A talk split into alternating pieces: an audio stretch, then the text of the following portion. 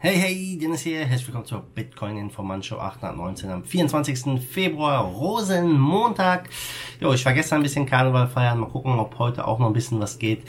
Aber nichtsdestotrotz, die neue Woche hat gestartet und wir gucken uns an, was bei Jota los ist mit dem Tangle und Bitcoin ist, ja, weiter Richtung Mainstream, denn es gab eine Folge mit den Simpsons. Wir starten heute mit dem Preis und ja, hatten gestern mal ein kleines, ein bisschen geknabbert an den 10.000, sag ich mal. Wir waren bei 10.000, äh, ja, 13, ganz knapp drüber für ganz kurze Zeit. Aktuell stehen wir bei 9.694, also der Bitcoin, ja, wurde wieder stark zurückgewiesen und ja, mal sehen, was diese Woche bringt. Es wird spannend. Es gibt beide gute Gründe für einen weiteren äh, Rückgang finde die ja unteren 9000. Es gibt auch gute Gründe für ein Reversal jetzt wieder Richtung nach oben. Ja, niemand weiß es, aber es ist auf jeden Fall wie immer spannend. Gucken wir zuerst mal rüber zu Jota, ja. Jota hat echt mit Problemen zu kämpfen und ja, der Tangle steht immer noch still. Ich würde sagen, das ist eines der frustrierendsten Ereignisse, die überhaupt passieren kann für eine Blockchain.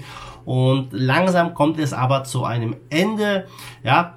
Der, laut The Block wird die Jota Foundation den Tangle wieder am 2. März, ja, also ungefähr noch eine Woche dauert's, bis er wieder in Betrieb genommen wird. Und äh, gestern gab es auch eine umfassende Stellungnahme dazu, eine Analyse, die von der Foundation als Blogbeitrag veröffentlicht wurde. Und ja, es wurde natürlich viel diskutiert darüber auf äh, Twitter, auf verschiedenen Webseiten und so weiter und so fort. Und ähm, ja, ins, äh, ins, interessant ist letztendlich ja diese, die Opferzahlen, die von diesem Hack betroffen wurden. Zu Anfang hat man gesagt, ja, es war höchstens eine Handvoll Leute. Jetzt sind es wohl 50 Personen und mehr, die geschädigt wurden. Insgesamt soll der Schaden bei circa zwei Millionen Dollar laufen, also relativ gering, wenn du mich fragst. Ja, dafür jetzt so ein Tangle, äh, die Blockchain mal wirklich anzuhalten, äh, puh, ja, ziemlich, äh, ziemlich schwierig, wenn du mich fragst für Jota aber es wird allen Betroffenen geraten, Anzeige zu starten. Es gibt auch äh, ein Aktenzeichen dazu. Ja, das Berliner LKA ermöglicht dann äh, hier die ganzen oder leitet die ganzen Ermittlungen. Man soll die Desktop-Version von Trinity, ähm, wenn man das nutzt, diese Migrationsanleitung genau befolgen und äh, nur so kann man halt auch sicherstellen, ja, dass man nicht verspätet Opfer des Hacks wird, denn der Hack wurde ja von langer Hand geplant, wie es aussieht. Und es kam zutage, als ähm, ja als MoonPay hier integriert wurde. Ja, MoonPay sollte es ermöglichen, Miota direkt im Trinity Wallet gegen Euros kaufen zu können. Und letztendlich wurde hier was kompromittiert, indem ja ein Schadcode an die Nutzer ausgeliefert wurde über die Cloudflare API von MoonPay. Und das Ganze wurde bereits im November 2019 unternommen, also lange, lange geplant. Äh, die eigentliche Attacke, die gab es dann am 25. Januar. Und äh, ja, ziemlich krass, sowas, also ein ziemlich heftiges Debakel. Natürlich ist die Jota Foundation weiterhin optimistisch und äh, sagt, es ist schmerzlich gewesen, aber notwendiger Schritt, äh, das Ganze abzuschalten. Und äh, ja, zukünftig will man halt neue und existierende Software auditieren, um ja, sowas zu vermeiden. Ja, mal gucken, wie das Ganze ausgeht. Auf jeden Fall ziemlich, ziemlich heftig für Jota, wenn du mich fragst. Ja, stell dir vor, so ein Zahlungsnetzwerk funktioniert einfach mal nicht für mehrere Tage oder Wochen. Ja, ziemlich crazy. Ja, dann gucken wir mal rüber zu den Simpsons. Wer kennt sie nicht? Ja, die Simpsons.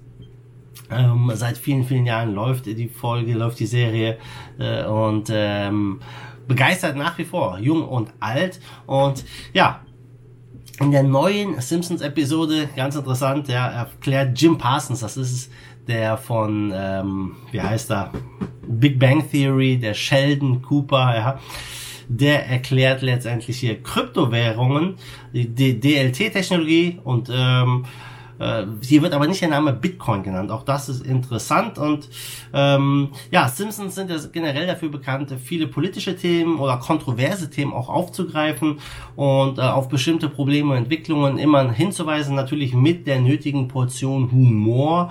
Und ja, 2020 ist halt der Zeitpunkt für Bitcoin gekommen. Ich sage nicht unbedingt Bitcoin, sagen wir mal Kryptowährung im Allgemeinen. Und dieses Krypto-Tutorial in der Folge wird von Jim Parsons moderiert. Ja, ähm, der erklärt letztendlich ähm, die Technologie hinter DLT äh, dann wie es halt zum Konsens kommt und so weiter und so fort. Ihr findet diesen Clip natürlich auch auf YouTube. Einfach mal googeln Bitcoin und Simpsons, dann findet ihr das Ganze. Es wird nicht einmal das Wort Bitcoin erwähnt, ganz klar. Ja, also die halten sich da, ich sag mal, relativ allgemein über die, ich sag mal, die Technik und ähm, äh, interessanter Satz ist natürlich, dass äh, diese, die, diese Erklärung wird von so einem Buch gemacht, von diesem Ledger, ein tanzendes Buch, ja, welches den Konsens über gemeinsam genutzte und synchronisierte digitale Daten darstellt. Und äh, da steht halt auch dann, jeden Tag bin ich näher dran, das Geld der Zukunft zu sein. Und am Ende von äh, dieser Einblendung, von diesem, äh, von diesem Tutorial bei den Simpsons, da steht auch ein schöner Satz. Ja, wir wissen auch, wer Satoshi ist, aber wir sagen es nicht. Ja, also typisch Simpsons-Manier, würde ich mal sagen. Und ähm, sie haben hier wirklich eine ja, ganz gute Erklärung abgeliefert, wie ich finde. Und hier natürlich mit dieser Satoshi-Anspielung auf Bitcoin auch, ähm, ich denke mal, wieder voll ins Schwarze getroffen.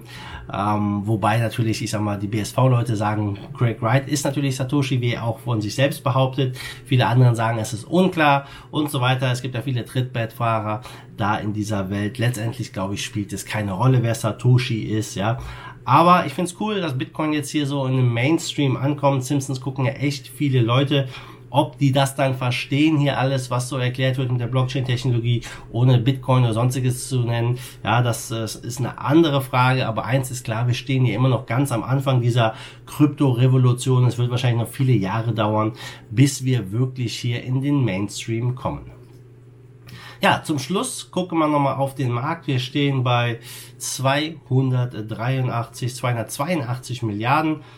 Bitcoin Dominant 62,8 Prozent und du siehst es ja, der Bitcoin leuchtet rot in den Top 10, ist heute Morgen auch alles rot, also kein äh, schöner Start in die Woche, sondern nach dem Rücksetzer noch ähm, hervorsticht da wirklich kein Coin jetzt aktuell ein bis drei Prozent sind die Coins in den Top 100 Minus, außer Tesos, ja, der sticht ein bisschen hervor mit knapp acht Prozent Minus zum Vortag. Also ein roter Start in die Woche äh, zum Rosenmontag und äh, ich denke, äh, es wird spannend werden jetzt entscheidend auch für den Bitcoin äh, ja diese Woche, denn wir schließen den Februar und mal gucken, was es dann heißt, ähm, was die Richtung vorgibt, ob wir dann weiter nach oben gehen, weiter nach unten. Was ist deine Prognose? Fallen wir erstmal noch ein bisschen, ich blende mal hier in der Umfrage ein, fallen wir zuerst nochmal und gehen dann hoch oder kann man jetzt das Reversal kurz bevorstehen und dann geht's weiter? Schreib mir mal in die Kommentare oder stimm hier ab.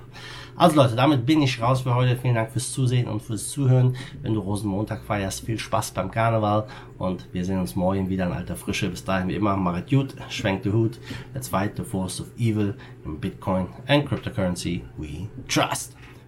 Bam!